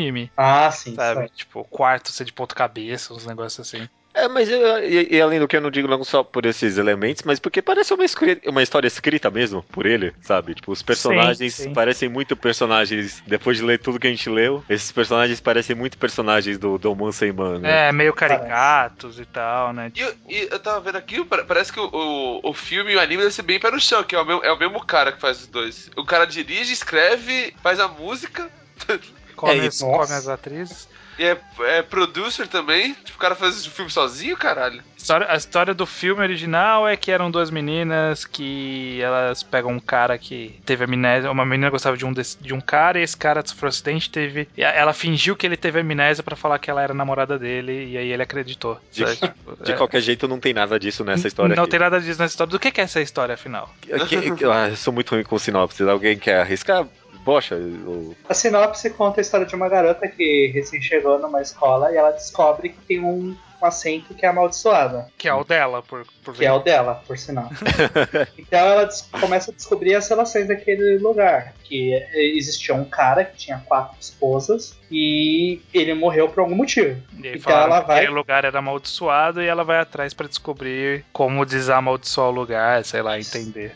Aí ela começa a, a se relacionar e ir atrás das quatro, das quatro ex-esposas, né? Isso. Pra descobrir o que aconteceu com a vida dele, na verdade. Essa que é que- a Alice e a Hannah é a menina que ela conhece nessa jornada. É uma chatinha, né? Ele. Hikikomori, isso. O que, que vocês acharam? Gostaram dessa história? Eu gostei. Eu achei uma história fechadinha, bacaninha, bem simples. Não é nada de espetacular, não é nada de tipo, caralho, melhor história ever. Mas eu acho que, assim, por um trabalho de adaptação de anime, eu não sei nem como é o anime, mas eu gostei, sabe? Porque é difícil a adaptação de anime ser uma coisa boa, né? No mangá. É, de, de- ele ter feito uma história meio com a cara dele, bem adaptada e uma história interessante o suficiente pra durar o volume sem cansar, eu acho que já, já é uma vitória já. Você gostou, Rubio? Eu só li um capítulo. O... Ah, isso é uma decepção. Eu gostei. A, a menina que eu mais gostei não foi nenhuma das principais, foi a, a amiga da principal, sabe? Aquela maluca lá. Que- A Mu, que é, esse pessoal que é, apelido ela de Mu depois, né? Uhum. E- Aí tem tipo uma percolzinha lá no meio do mangá contando a história dela, né? É, então, eu acho, por isso que eu acho bem uma história bem fechadinha, né? Ela apresenta esses personagens periféricos, dá um destino pra eles, até alguns. Alguns ela até tipo, fecha a história das personagens secundárias totais, sabe? Tipo, a menina que corre com tapa-olho, ela fecha a história dessa menina, sabe? Aham. É verdade. É, eu acho bem feito, eu acho uma história bem feita. Pa- Parabéns pro Doman Seyman, finalmente um trabalho que ele provavelmente recebeu algum dinheiro aí e que ele fez bem. E, e- E aí ele parou, né? Falou, finalmente tenho dinheiro. É, foi a última coisa, né? Eu não precisava- 2015 já. caraca, Pra 2000 de comer. 2015. Quando precisar comer, eu volto a fazer alguma coisa. Eu acho que se bobear nem saiu o volume encadernado ainda. Ainda não. Ainda. Ah, Ou eu acho que ele já lançou o volume encadernado. É, não, no Mangá desse tem capa. Não, mas isso aqui pode ser uma. Parece que tem mais cara de página colorida do que ele capa. É, isso é. É, no final do volume falava a data em que ia sair. No, final, ah, último é verdade. capítulo vai sair, acho falava que a em data. outubro. Vai sair em outubro só. Eu Hum. lembro disso. De qualquer jeito, falando talvez um pouquinho de adaptações, no caso, né? Porque se realmente essa obra não for nem um pouco parecida com anime, esse é o jeito de se fazer adaptações de anime pra mangá. Que é tipo, dá... porque mangá é um, é, um, é um tipo de mídia muito autoral, no caso, né? Então, tipo, pega o anime, dá pro cara e fala, ó, faz o que você quiser. É, porque o cara deve ter escolhido ele, tipo, realmente, tipo, ó, eu, Uhum. gosto, eu gosto do trabalho, vai. Porque como o filme é mega autoral, o cara deve ter tido. É. É, é meio que um reflexo daquele caso do Jizatsu Circle e do Zumaru Furuya, né? Que foi a Sim. mesma coisa, né? Tipo, o cara falou, ó, tem essa minha história aqui, mas faz a sua, cara. Pega a premissa e faz sua história. Uhum. Eu não sei se foi isso que aconteceu, né, desse anime pra esse mangá, mas se, se a premissa e o enredo não mudaram, ao menos a forma de se contar foi bem adaptada, né? Tipo, não, não transparece ser quadros de anime transformados em quadrinhos, sabe? Que nem. Não, eu te- eu tenho certeza absoluta, baseada em nada, que ele mudou tudo. Essa frase ficou muito boa, cara. Mas é absolutamente nada. Mas tipo, é muito, não é possível que o anime seja isso mesmo. É, Ainda. é. É, é. um dia, um dia sai, a gente vê. Um dia a gente vê. Mas é, chegamos ao final aqui das séries compiladas dele. O programa já tá um pouquinho comprido, mas alguém quer comentar algum one shot que a gente deixou de lado, que acha interessante, relevante comentar? Ah, não sei. É, é que assim, tem vários one shots, eles são muito curtinhos, não tem muito o que falar sem dar. Uhum. Sem contar a história toda dele, sabe? Tipo, a sinopse é a história, sabe? Sim. E- então, assim, eu acho, acho engraçadinho a, a dupla de, de one shot sobre as meninas que viraram zumbis, sabe? Tipo, É legal. o ataque zumbi, só que todas as zumbis são só colegiais. Uhum. E eu acho legal porque tem a primeira história de um lado e tem a segunda história que mostra, tipo, o outro lado da mesma história. E aí você vê, caralho, que loucura. Já não fazia sentido no primeiro lado, no segundo lado faz menos ainda. Uhum. Bem legal. Bem Eu legal. gosto do The Dream of an Elephant. Ah, é sério? bonitinho, é bonitinho, né? É legal. Ele é legal, uma sim. história bem interessante. pra- Com o Jack Ele consegue- Stripador e o Homem-Elefante. É, então. E- e- esse- será que historicamente esses dois personagens viveram na mesma- no mesmo período? Alguém tem ideia disso? Que não, né? Ele é inspirado no Joseph Merrick, que é conhecido como o Homem-Elefante. Sim, sim, não, isso eu É, sei. e o Jack Stripador é baseado no Jack Stripador, conhecido como É. Jack Stripador. A minha pergunta é, será que tipo, historicamente faria sentido esses? Porque se, se de fato, muito bem bolado, né? Porque acho que eu nunca vi nenhuma história de ficção juntar esses dois personagens, né? Esses dois ver. especificamente não, né? Hum, se Mas ó, Jack Stripador 1888, Joseph Merrick também. Poderiam, poderiam viver na mesma época, sim. Bem legal, né? Então, bem legal. Bem bolado, bem bolado, cara. Um, um one shot só rapidinho que eu queria comentar é um chamado. que não tem nem data, é um bem jogado assim na página do Manga Updates dele, chamado Wait Lovers. Ah, esse, esse eu gosto bastante também. Eu gostei bastante sobre um casal de lésbicas e a, a premissa é de que, tipo, se- quando você tá apaixonado por alguém, você perde 700 gramas do seu corpo. E, tipo, a menina vai se pesar e, tipo, ela nunca perde esse peso. E aí o one shot se desenvolve a partir disso. E o final é bem aquele final romance agridoce, né, que a gente comentou. Bem, pra É. caralho. É, achei muito bem bolado no final das contas. Rubio, alguma coisa? Alguma coisa que você quer comentar? É, eu ia falar esse. você, me, você me roubou. É, é- é muito, é muito legal mesmo, né? O final é bem, tipo, emocionante. Eu achei bem emocionante, apesar de Não. cômico, né? É, e o que ela Eu gosto. fala, o jeito que ela lida com a situação. Uhum. É, é, o, o monólogo dela é bem rico, né? Eu também achei. Então- Encerrando aqui então, uma grafia do, do Monsenman, cara, vai falar a obra preferida e a que mais odiou do Mangagrafia. Não, não é essa a regra. A regra é a preferida é a que acha melhor. É, Ah, é verdade, né? baixo, né? é. Porque nem sempre a sua preferida É, é que você acha que é a melhor dele. Cara. Acho justo, realmente, realmente. Começa você então, estranho. Ah, vamos lá. Que é Doman Seiman. Foi What a Ride, né? Ter, ter que ler as coisas dele, porque eu só tinha lido Nickelodeon, e aí eu tive que procurar ler basicamente todo o resto para poder fazer esse podcast a pedido do Diego C. Castro. Cumprimos nossa promessa, demoramos, mas cumprimos, por isso que demorou para sair o podcast, tem muita coisa para ler. Uhum. Eu acho que ele tem uma carreira interessante. Não é nada que você fala assim, caralho, esse cara vai entrar pros anais da história, né? Nem nada disso. Ele, ele ajudou a construir a vida dele aí, sei lá. Não sei nem se ele ganha dinheiro com isso. Gente, vocês- a gente tá falando esse podcast inteiro. Eu tenho certeza que o cara ganha vida com isso, não é possível. Eu não sei, não sei. Não, ele ganha vida com isso. Eu não acho ele excelente, mas eu acho ele pelo menos divertido na sua grande maioria. Tem algumas coisas, é, uma coisinha ali no meio que eu não achei legal, que foi o Paraíso. O resto eu achei não, e o Phantom Brave é uma porcaria. Eu- mas o resto é de bacana pra cima, sabe? Tipo, é bacana, é bacaninha pra cima. Na, mas nada eu acho, tipo, excepcional. Mas eu acho bem divertido, que eu acho que talvez seja uma que eu mais gosto. Talvez Voinich Hotel? Eu acho que Voinich Hotel. que você mais gostou? É, é, eu acho que eu vou escolher Voynich Hotel. Embora eu tenha gostado bem de Hannah, Hannah Tualice, é, eu vou ficar com Voynich Hotel porque eu acho que é, é um demonstra bem o estilo de narrativa dele que ele usou bastante nos outros one shots, só que de uma forma sequencial eu achei bacana por isso. Uhum. Mas eu acho que a melhor obra dele, tecnicamente falando, é Nickelodeon, na minha opinião. Que eu acho que é onde ele atinge a epítome do estilo dele. Legal, legal. Rubio. O que eu acho melhor também é o, é o hotel, que é isso mesmo que, tipo, é o estilo dele no máximo, né? E o que eu mais gosto é o Oddman mesmo. Apesar que, uma coisa que até tem bastante nessa obra dele, acho que falta um pouco de gordura nas coisas. É meio que muito rápido.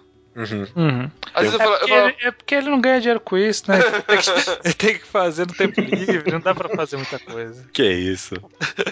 às vezes eu falo, pô, eu gostaria de mais umas situações aqui. Tipo, Oddman se fosse, sei lá, capítulo normal, tivesse, tipo, 20 páginas cada capítulo, eu vejo ser- sendo uma obra realmente boa. E às vezes fala, pô, o capítulo começou e acabou já, sabe? Tipo, você nem, nem É. conseguiu curtir. É curtinho, né? Todos os capítulos dele, de forma geral, são curtinhos pra todos os mangás. É, e eu acho que o Oddman ele vai encerrar com um volume, hein? Então eu tenho a impressão, porque como ele é tão curtinho, oito páginas por capítulo, pra ter, ter que ter o quê? Quase 30 capítulos pra poder fazer um volume. Ah, tá com 21 e, e é tipo, sei lá, a história dá pra acabar rápido É. já. Tá, tá Dá. pra acabar já. Tem, tem uns 3, 4 meninas aí pra, pra ver. Ah, Ah. eu, eu quero mais. Eu quero que dure um pouquinho mais, mas acho que só vai durar um volume mesmo. Bocha, considerações finais, mais gostou, mas achou melhor. É, o que eu mais gostei, que eu mais gosto, na verdade, é o Oddman 11 também. Uhum. Porque ele tem essa. Eu, que nem eu, tá- eu joguei, né, brincando, que ele era melhor do que Scott Pilgrim, mas de certa forma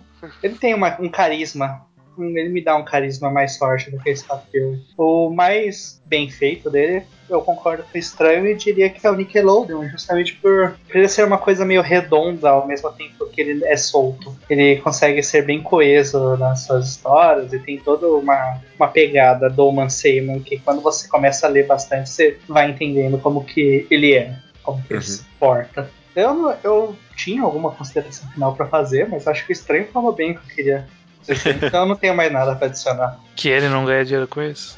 É, não ganha dinheiro com isso. É um coitado, então. Não Mas eu deve tenho uma ter. Patreon. Patreon do Manseiman, tá na hora de É, se você quiser ser um, se você quiser ser um hipster, assim, se firmar na carreira hipster, Doma Seima é um bom mangaká pra você. É, a gente não deve ter nenhum blog, nem, sabe, analisando Domon Seiman japonês, sabe? Tipo, É, tem- tem- Nem japonês e no Brasil Não. que a gente fez. É, que- é- é- é- esse, esse podcast é epítome do mangás undergrounds vivendo ainda no ao quadrado. olha só. Esse foi mangá, mangás underground de raiz. Esse foi.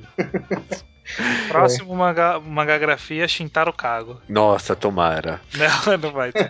Não, não, não termina essa piada aí, não, porque eu tenho o meu, minhas considerações finais. Ah, tá. Pode falar.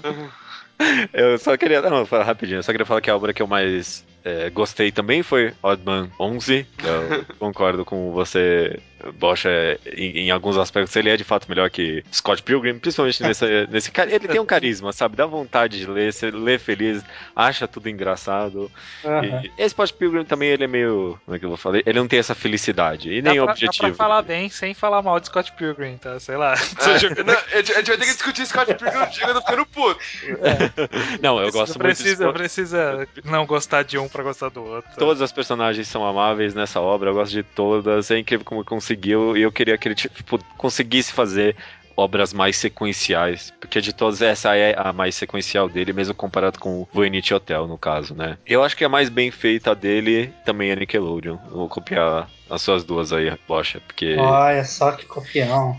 É, eu, eu acho que de todas as obras que eu li, a gente chegou até a comentar isso numa leitura de e-mails, foi tipo, terminou e eu queria mais, sabe? Tipo, Voynich até eu terminei e tipo, ah, legal, foi uma boa obra. Mas Nickelodeon eu terminei e, ah, poxa, meu, ah, eu queria mais uns one-shots aqui, Tô sabe? Deu, deu esse, tanto esse gosto de quero mais, e, tipo, talvez até por isso que eu dei pra apreciar tanto a obra, sabe? Ela soube encerrar quando precisou encerrar. E é, fonografia do, do Manseman fez isso aí, eu acho um ator. O estranho não valorizou muito ele aqui pelo jeito, mas eu achei que foi bem rica a análise dele, eu, eu, eu gostei de ver essa. Não, meio a que- nossa análise foi muito boa. É o Japão que não aproveita ele. Eu, eu, eu, eu gosto de ver ele perambulando aí pelas revistas e vendo o que, que ele faz. Eu acho que esse cara ainda vai ter futuro, mesmo ele já sendo uns quarentão. Logo, logo o Shonen Jump tá aí. Pois é, né? Tem cada vez gente mais underground, né? Indo pra É, Shonen é, Jump. o Yoko foi pra lá, mas o Yoko era mais. A carreira dele era menor, né? Do que a do Doman Seiman. Ah, vai saber. Vai Doman. Seiman já tá velho, Ainda morando no ainda morando com os pais. porão Os casa caras quase inventar a história. Tá morando- Vamos imaginar como é o Doman Seiman. É um cara morando com os pais, não tem salário próprio, ganha muito pouco dinheiro. E, e é isso. o muito pouco dinheiro que ele ganha pra comprar jogos de, da Nintendo, porque ele é muito fã da Nintendo. Da Nintendo, você que não tem nada a ver.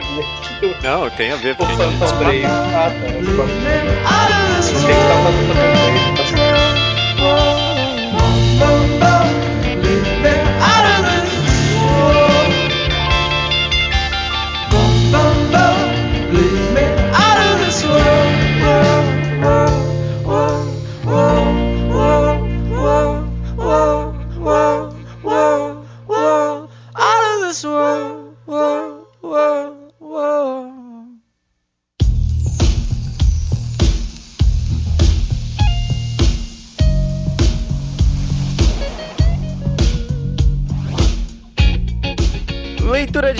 estranho do episódio 142, Mercado Nacional de Mangás, parte 3, o que falta melhorar? Exatamente, os e-mails chegam para o e-mail contato.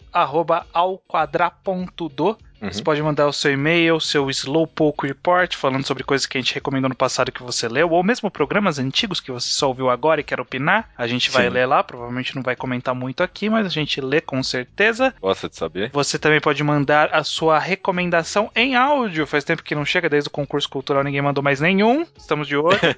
Sim, Vocês estão sim. esperando vir outro concurso, não vai vir tão cedo, porque da última vez jogaram a gente num programa aqui do do Oman Seiman, que deu um trabalhão pra fazer. É verdade. Então é mandem verdade. suas recomendações em áudio para participar dos programas. No final do programa a gente tem sempre essa recomendação. Você pode ter uma recomendação também. E só um recadinho, um, um pedido, na verdade, para as pessoas que mandam e-mail, até para as pessoas que co- man- colocam um comentário. É, não- a gente não coloca isso como obrigação nem nada, mas eu gosto, sempre acho muito interessante as pessoas mandarem. A idade eu não faço tanta questão, eu gosto de saber mais da profissão da pessoa, se ela estuda o que estuda, ou se não estuda, tipo, algum hobby, não sei. Eu gosto, eu gosto de saber das pessoas diferentes que escutam um podcast, mais algo pessoal sim, mesmo. sim. Se as pessoas tiverem a vontade de colocar, eu ficaria muito grato. Já que você pediu alguma coisa, eu vou pedir uma coisa também. Sempre que mandar um, um- um ouvinte novo, ou alguém que já é um ouvinte velho que resolveu mandar o e-mail agora, uma coisa que eu gosto de saber também é por onde você encontrou-nos. Quem fez você chegar ao Mangal Quadrado de alguma forma. Porque é bom pra gente saber mais ou menos que áreas a gente ataca ali pra ver atrair mais gente e tal. É interessante pra gente também. A gente tinha que fazer uma pesquisa demográfica, né? Deveria, mas é muito trabalho. Dá trabalho, assim, um dia que. Mas vamos então, cara, pra sessão Slowpoke Report, começando aqui com o Diego C. Castro, que leu Riso no Fim do Mundo e Pim, ponto exclamação Tô, que está achando divertido, é muito divertido mesmo, É, Pim. eu, eu estou- eu resolvi assumir o nome como Dance Club. Eu acho que vai ficar esse nome aí pra mim. Eu vou continuar chamando de Pinto. Ah, não. Eu queria chamar o nome completo, mas eu não decorei o nome completo, então eu vou ficar com o Dance Club, porque tá bom. Clube de Tá dança. Clube de dança é um bom nome. O Jorge Teodoro Eduardo Brock, muito bom sobrenome seu, mandou um e-mail para falar do quanto gostou do podcast sobre a lenda de Korra. É, esse podcastzinho aí sem o estranho. Melhor segunda potência até agora. É que o pro- programa o convenceu a assistir a série toda. Ele não, ele não tinha assistido nem a, o Avatar original. Uhum. E aí ele, ela- ele assistiu a Lenda de Korra E gostou. Gostou bastante. Olha só, que legal. Bom saber mesmo. Obrigado, George. O Ronald Rafael recomenda a, manga- a gente fazer mangagrafia de Tsutomu Takahashi, do cara de Jiraishin, Sky High e Tetsun. É curioso, curioso. Poderia, poderia rolar, poderia rolar. Esse é um, um autor cara mangá ao quadrado. É mesmo. E do Ha Yu Kwon, autor de Anara Sumanara. Talvez uma, um, tipo, uma análise de webcomics aí no meio poderia rolar. Boas sugestões, sim, Ronald. Sim, sim, bacana. Vamos seguindo aqui com o Thales de São Paulo, que ele ainda está maratonando os nossos podcasts. Ele já tinha mandado e-mail antes falando que estava maratonando. Aham. Ele leu Tomodachi no Hanashi, gostou bastante do mangá, porém, na opinião dele, tem alguns problemas, mas ok. Justo. Também leu Necromancer, que foi ler bem animado, porque a gente falava bastante e ele achou máximo meh. É, é, é de fato no máximo meh. Ele quer. Não, calma, gente, vamos falar sobre isso. Quer saber por que recomendamos se- era só porque ninguém leu. Olha, se eu bem me lembro, eu já falei isso em alguma leitura de meu relativamente recente, eu vou falar de novo. Se eu não me lembro, eu encontrei Necromancer quando tinha um volume traduzido. E eu achei que a premissa era muito interessante, porque a premissa é muito interessante e já isso vendia bem a história. Eu não acho que ele é 100% meh. Eu acho que eu não gostei muito do- da conclusão do mangá, que foi depois da recomendação. Mas eu acho que essas histórias episódicas são interessantes, é bem, bem alternativo. Não era só porque ninguém leu. Tinha, tinha um propósito ali. Eu tenho que reouvir a recomendação. Faz tempo que eu gravei e eu não lembro mais o que eu falei. Você falou exatamente isso. E que também, porque era ninguém tinha lido, era, alguma, era um- uma coisa que você queria que as pessoas lessem com você. Eu É, acho uma recomendação válida. É, Tem uma arte bem característica também. É. E de fato, é, é, eu reli outro dia desses pra pegar umas imagens pro meu Tumblr lá. e, tipo, as, os capítulos separados, eles. Ele, ele tem, tem um desfechos muito legais, eu acho. Sim. É, é um bom mangá, é um bom mangá. sim, sim. Pois é. Então foi por isso, justificando, espero que tenha justificado. Ele também leu o Slandunk, que reconhece ser o provável melhor mangá de esporte já feito, mas prefere a Shield 21. Nossa, Thales, que É, decepção. depois vai falar de Necromancer. E está lendo Oyasumi Pum Pum, porque ele quer evitar spoiler, já que nós citamos Pum Pum em todo o programa. É, Mas nesse programa a culpa foi sua, Thales. é, a gente não ia citar. Olha, aí, ia passar incólume, em pena, uma pena. Não, quebra, não, não quebramos essa sequência aí. O Hamilton Jr. escuta o podcast. Ou Hamilton, né? Ou, ou Hamilton. Hamilton, que eu falei, né? Hamilton, não sei. Hamilton, seu amigo Hamilton Jr. escuta o podcast há um ano e já leu Helter Skelter, The Music of Mary, Labyrinth, que ele coloca aqui What the Fuck, Onari Master Kurosawa, que deve estar no seu top 2 a- a- atrás apenas de Dragon Ball e Necromancer é lógico. Cara, eu acho muito que tem que ter um mangá enquadrado de Necromancer. Teve de queijo, né? É, pô. Ele também pergunta se vemos e gostamos de Dragon Ball Z Abridged Series ou Yu-Gi-Oh! Abridged Series. Você, você vê? Eu, eu gosto, eu vejo os dois e eu gosto muito, apesar de não sair mais tanto do Yu-Gi-Oh! Abridged. Eu acho o humor muito, tipo, autorreferencial, metalinguístico, ele sabe brincar muito bem com o que é ser uma paródia. É, já me recomendaram isso outrora. O Iso mesmo já me recomendou o 2 Dragon Ball, mas eu nunca assisti. Então, parece ser bom, mas exige uma dedicação ali, né? Porque ele é meio longo e tal. É, se eu fosse recomendar algum, seria do Yu-Gi-Oh! Eu, eu gosto muito, acho muito engraçado. O Jonathan Martins, 18 anos, Duque de Caxias, Rio de Janeiro. Ele leu um monte de recomendações nossas, mas diz que os três últimos hoje compõem o seu top 3. E os três últimos foram Slandunk, 20th Century Boys, que ele pergunta se recomendamos o live action, já falamos disso, e The Music of Mary, que merece ter uma campanha para vir pro Brasil. A gente já tem essa campanha silenciosa, que é a gente falar tanto que as pessoas vão começar a pedir uma hora. E todo mundo já sabe que se um dia vier, é é, por causa da É. gente. Se, é por causa da se vier e vier num volume único, compilado, a recomendação é, é minha. Fui eu que falei isso primeiro. falei primeiro. Se vier a capa costurada, pode me dar os créditos. É, 20th Century Boys, você chegou a ver os filmes? Não. Eu só vi o primeiro. O primeiro funcionava de forma até que bacaninha. Eu não vi os outros, mas eu sei que o Iso mesmo, que eu acabei de citar, ele viu e ele odeia o final, porque ele fala que o final trai tudo que 20th Century Boys é. Então eu nem fiquei com vontade de ver os próximos. Pra terminar aqui essa Slowpoke Report, tem o Pietro Camilo, 24 anos, estudante de engenharia, mandou o seu primeiro e-mail, mas já nos encontrou pessoalmente no Renchi Mais deste ano. Olha só, prazer de novo. Eu- ele perguntou se a gente lembra. A gente lembra porque não teve muitas pessoas que nos vieram cumprimentar ao longo da jornada toda aqui. A no- a nossa cara não é conhecida pro público. É. né? Ele vai estudar em Detroit por um ano e quer aproveitar pra comprar alguns mangás por lá. Na lista ele tem Solanin, Giga Holograph e ele está de olho nos lançamentos de A Girl by the Shore e Pum Pum, além de estar considerando Dorohedoro e Akuno Hana. Ele queria mais sugestão de material pra comprar lá fora. Ah, ele perguntou Helter se Skelter. Eles têm, tem- eles têm Helter Skelter lá tem fora, né? Helter Skelter. Eu acho que o que você tem que pegar, ô Pietro, o caminho é capa dura, porque aqui no Brasil você não vai ter muita capa dura, então compra tudo de capa dura que você vê. Compra Google Monster, compra Nausea, aquele box grandão lindo demais, que eu tô olhando pra ele aqui, tá na minha sala, eu acho muito bonito. É, eu, eu comprei três volumes, eu só li um, e dizem que é muito bom, a gente já recomendou aqui, que é o Gundam é, The Origin, né? E, e pelo menos a edição é linda, é maravilhosa a edição. Acho que você podia comprar um volume ler enquanto você tá aí, se você gostasse, comprar mais. Cara, vai na A capa gente- dura. Meu rolê é capa dura pra você. A gente tá assumindo que o Pietro tá indo trabalhar no mercado de ações lá, né? Ah, Ser milionário. Não sei, ele, ele, ele provavelmente. Imagino que ele foi pro Ciência Sem Fronteiras.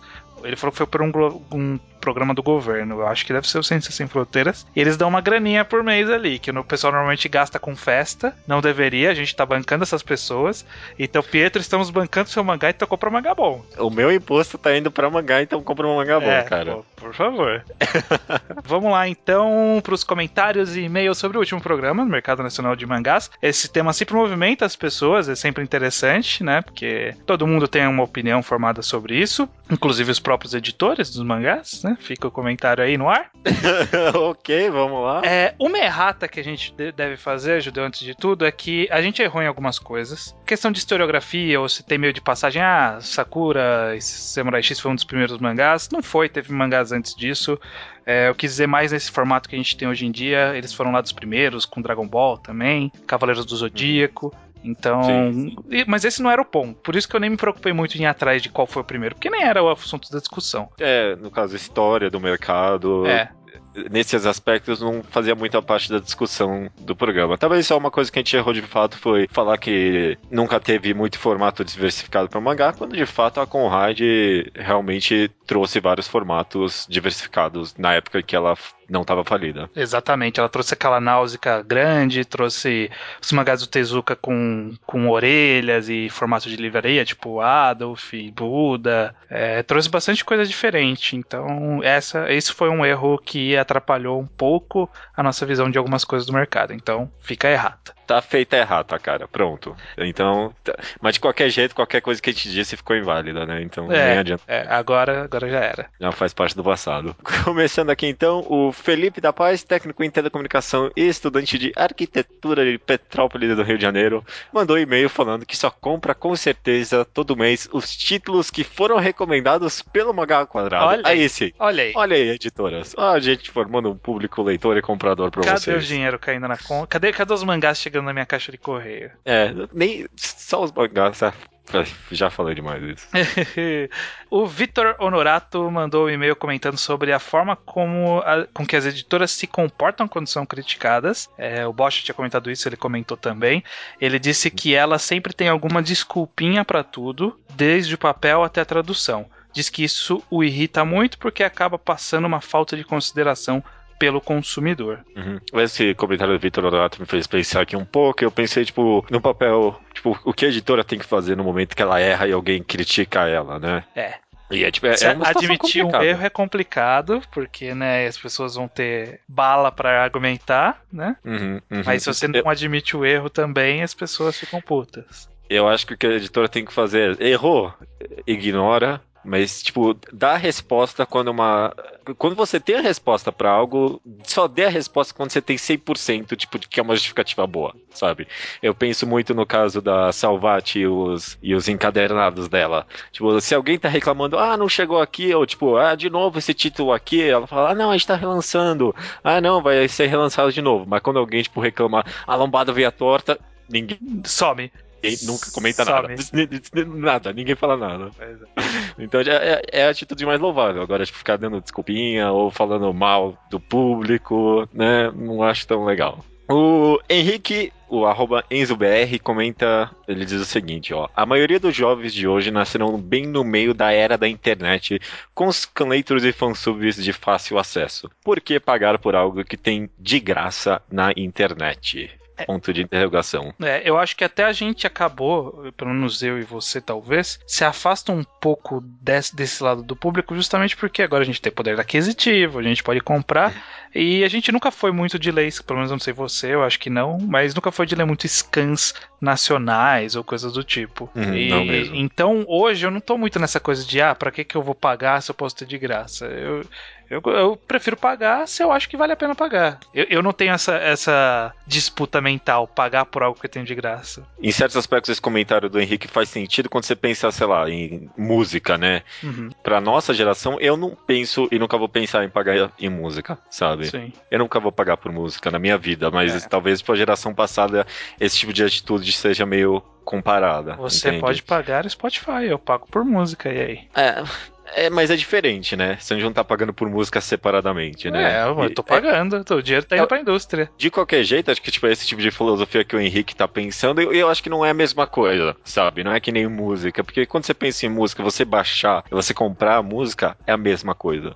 Você está recebendo o mesmo material. Agora, ler Scanlator e comprar as mangás não é a mesma coisa, Sim. sabe? Tipo, a, a- a gente sempre comenta que a pirataria vence quando ela te oferece a mesma coisa que você compraria com dinheiro oferece, né? Sim. Por isso que, tipo, você tem que vender algo que a pirataria não consegue oferecer, né? É. E os mangás, de certa forma, fazem isso, porque não tem como a pirataria concorrer com, tipo, mangá físico na sua mão, que é uma experiência bem mais louvável, É, vamos tem dizer gente assim. que vai dizer que não, já, né? Vai dizer que o importante é ler e não importa como. É, Ah, mas- é, é- é uma. A gente é de uma geração, a gente tá velho, Judeu. Então, Ah, são- não sei. estamos velhos. Pode ser, pode ser. Se isso é verdade, então a indústria... Vai as- acabar. Tudo Vai, vai, vai acabar. acabar. E aí, os editores têm que ficar cada vez mais espertos com isso, pra achar meios de salvar, né? Sim, sim. Sempre vai ter alguém pra comprar e eles têm que saber como chegar nessas pessoas. O Chaturanga ele comenta sobre a dificuldade de negociação com o Japão, coisas como venda casada, licenciamento a preço fixo e negociações pessoais, não por telefone, dificultam a vinda de títulos para o Brasil. É, venda casada eu sei que tem, licenciamento a preço fixo eu não sei se tem, mas É, di- diz que tem, tipo, que não é por venda de volume. ah não sabe? é isso é.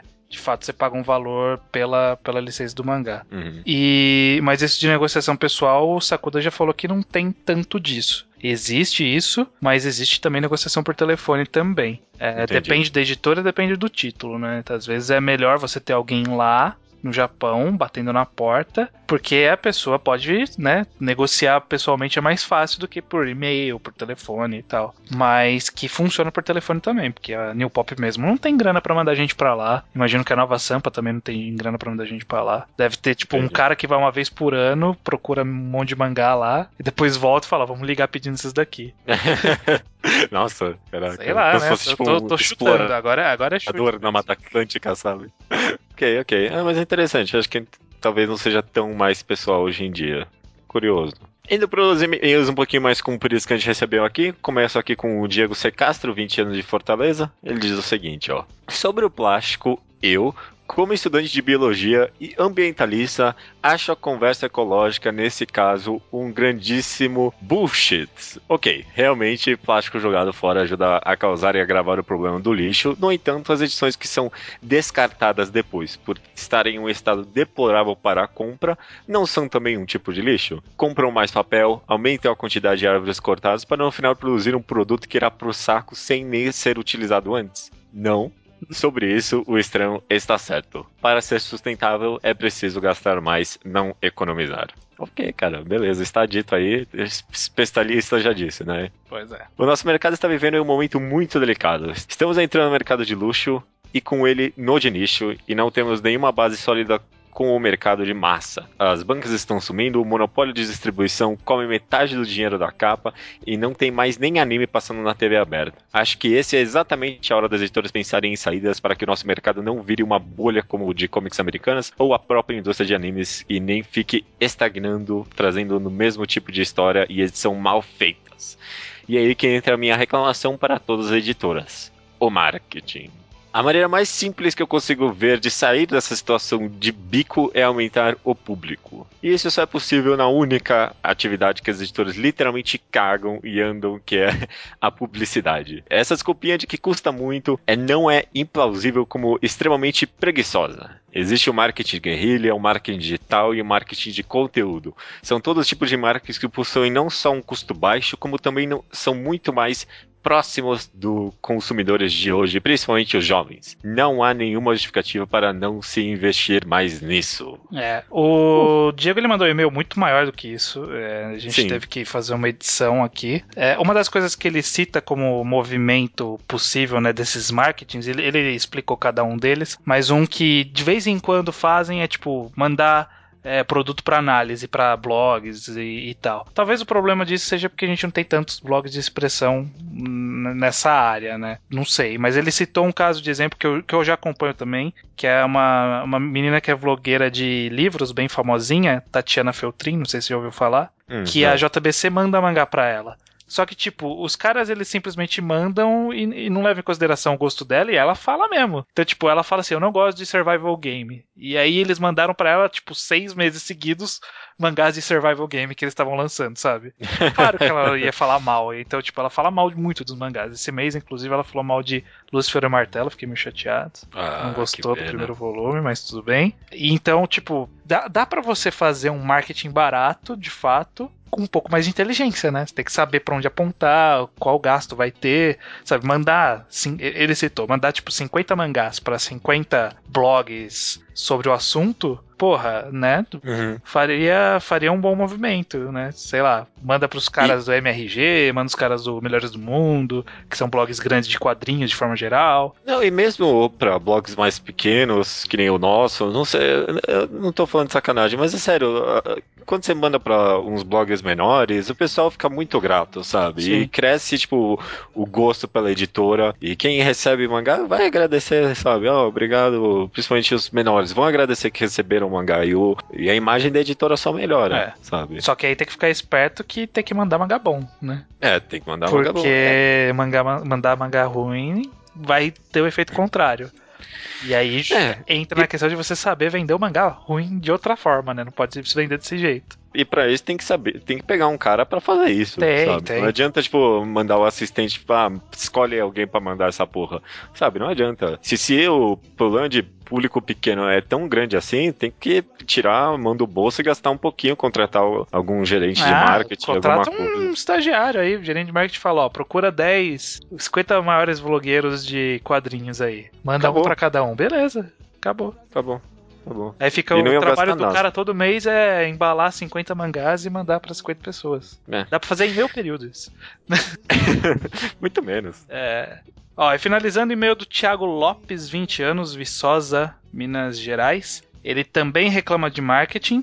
Comenta que muitos de seus amigos estão vendo Dragon Ball Super porque foi noticiado até na Veja, mas que nem um terço deles deve saber que o mangá original está sendo lançado nas bancas. Pois é. Pois é. E ele diz o seguinte, ó. É um tipo de mercado totalmente diferente, mas talvez seja um bom exemplo a marca de roupas brasileira Reserva, que surgiu em 2004 e hoje, mesmo não tendo nada além de outras marcas internacionais concorrentes, consegue vender tanto quanto com preço inflado já que vende produtos nacionais com preços de marcas internacionais. Tudo isso graças principalmente ao marketing excepcional da empresa. Só o fato do site da loja virtual se chamar usereserva.com. é, Será que ele trabalha lá? Ele tá fazendo a gente fazer uma propaganda de graça? Não sei. Não sei, não sei. Ou seja, um verbo no imperativo já planta na ideia da. Já planta a ideia na cabeça do consumidor inconscientemente. É, então, é, isso cai num daqueles marketings lá que o, o Diego tinha citado no e-mail anterior. São pequenas coisinhas que você faz que faz diferença, sabe? Não É. precisa. A gente falou de jornal. De TV aqui. Mas não, não é. Não precisa, nem precisa é, precisa. É. A, gente, a gente, como não conhecedor de marketing, não sabia que não precisa. Talvez a gente tinha uma ideia geral, mas não pensou direito nisso. Mas É. um cara que fez uma faculdade de marketing vai saber o que fazer, sabe? Sem dinheiro, vai ter que saber fazer, né? É. Se fez uma faculdade boa, Esse é o seu trabalho. Se vira aí. é isso aí, cara. É isso aí. Fazia tempo que eu não tinha uma leitura de e-mails tão extensa, mas chegamos ao final, cara. Chegamos ao final. Algum comentário rápido para finalizar? É, só vou lançar aqui alguns filmes que eu vi recentemente. Atrasado, vi Vingadores A Era de Ultron. Achei bem meh. Não gostei muito, não, viu? Ok. Achei muito sem emoção esse filme. Grande Hotel Budapeste, muito bom. Vamos ver, tá ok? Também tô meio atrasado, mas é muito bom mesmo, viu? Gostei muito desse filme. E Entre Abelhas, filme nacional, aquele com o Fábio Porchat, É. sabe? Eu, come... eu, eu- eu baixei esse filme e eu, eu pensei pra mim mesmo: a primeira piada homofóbica, racista ou sexista que tiver, eu vou parar de ver na hora. E eu consegui ver o filme inteiro, cara. Olha aí. É uma comédia nacional meio dramática, sabe? Foi um filme que me surpreendeu bastante. O, a primeira metade é meio arrastada, mas da- dali pra frente ele acaba ganhando um drama bem interessante e eu achei que terminou muito bem Que legal. esse filme. Achei um final bem interessante e que trabalha a psique humana de um jeito bem, bem, bem legal, uma análise social ali também. Entre abelhas, viu? Achei bem legal, viu? É, é daquelas comédias que não dá um caralho, mas no final é que me surpreendeu. Por um lado positivo. É, ó, o que eu vou comentar é que esta semana terminou a oitava temporada de America's Best Dance Crew. Pra quem não assistiu nenhuma das outras temporadas, pode assistir essa. Vai tomar um spoiler de quatro campeões. Mas vai ter, ter algumas danças legais essa temporada. Eu acho que, de forma geral, foi um saldo positivo. Tem danças bem interessantes. Quem ganhou, eu não concordei. Saiu o vencedor, eu não concordei. Eu acho que dos finalistas ele era o que menos merecia ganhar e ele ganhou. Mas é a vida, né? A gente tem que aceitar, às vezes, perder. É. Perder pro, pro popular. Nem Eu sempre o popular é o melhor. É. Com esse final aí mesmo. Mas, né, ainda assim dá pra ver as danças e as danças valem a pena. Fica a dica. Procurem a dança dos Kinjas, que é um dos grupos. É, acho que Kinjas Dojo você acha a dança na, na internet. É uma das danças finais dele, eu achei uma dança muito boa. Legal, cara. Legal. Ah, nossa, e Mr. Robot. Vem essa série, cara. Vejam Mr. Robot. É muito bom. É muito bom. Puta que pariu, essa série tá muito boa. Ah, nossa, como tava essa série.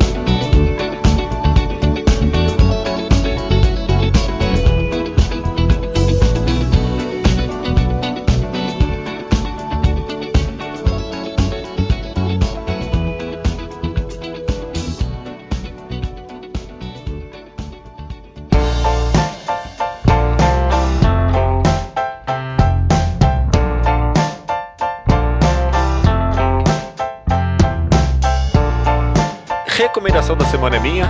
Hoje eu dei ateu. Recomendação com plateia. Aê! Valeu, gente. Valeu. Eu queria recomendar uma obra que é parecida com o estilo do do Moseman, mas eu não vou recomendar, porque Ué, essa semana eu li um mangá que me fez ficar pensando nele bastante e, Chamado Queijo. Né, os caras-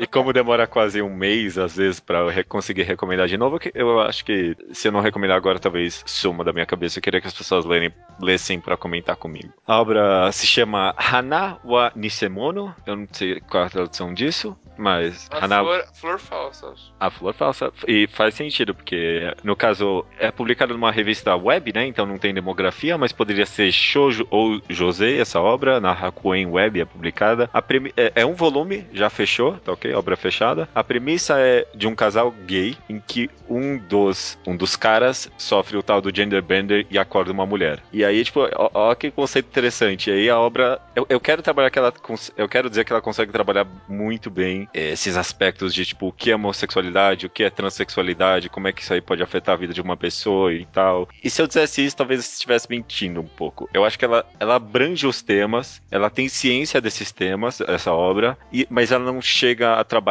eles, tão bem quanto poderia. Acaba sendo um romance muito bom, mas, tipo, tipo, é, achei que foi um pouco de uma ideia perdida que poderia ter sido muito mais, sabe? Mas ainda assim eu acho uma obra muito boa, sabe? Porque a obra é ciente dessas temáticas e ela consegue, tipo, ter a existência, sabe? O, o, o conflito é basicamente, ó, eu sou um gay, eu- o cara é gay, ele é, tipo, apaixonado por um outro cara e, e aí esse cara vira uma mulher, sabe? Tipo, e aí agora, como é que eles vão tentar andar com esse relacionamento, né? Sendo que o outro cara não gosta de mulher. Eu- a ideia é muito louca, eu acho que o cara consegue trabalhar bem homossexualidade, transexualidade, e acho que vale a pena ler. É um volume bem rápido, É, mas é- eu, eu, vou- eu- só quero deixar é, frisar claramente que tipo, as pessoas não têm expectativas altas demais, com tipo, ah, mega psicológico, vai trabalhar todas essas coisas muito bem. É um romance, acaba sendo Ah, mais um romance mesmo. eu acho que essas pessoas com essa expectativa baixa que deram essas notas baixas no manga update, será? Uhum. Uhum. É, por isso É. que eu, eu achei válido frisar isso, porque no Manga Updates tem várias notas altas, mas tem tipo cinco notas zero, sabe? Hum. Então, tô frisando, vão com expectativas baixas, mas mesmo assim vale a pena, vale a pena ler Hanawa Nisemono. Então tá, né?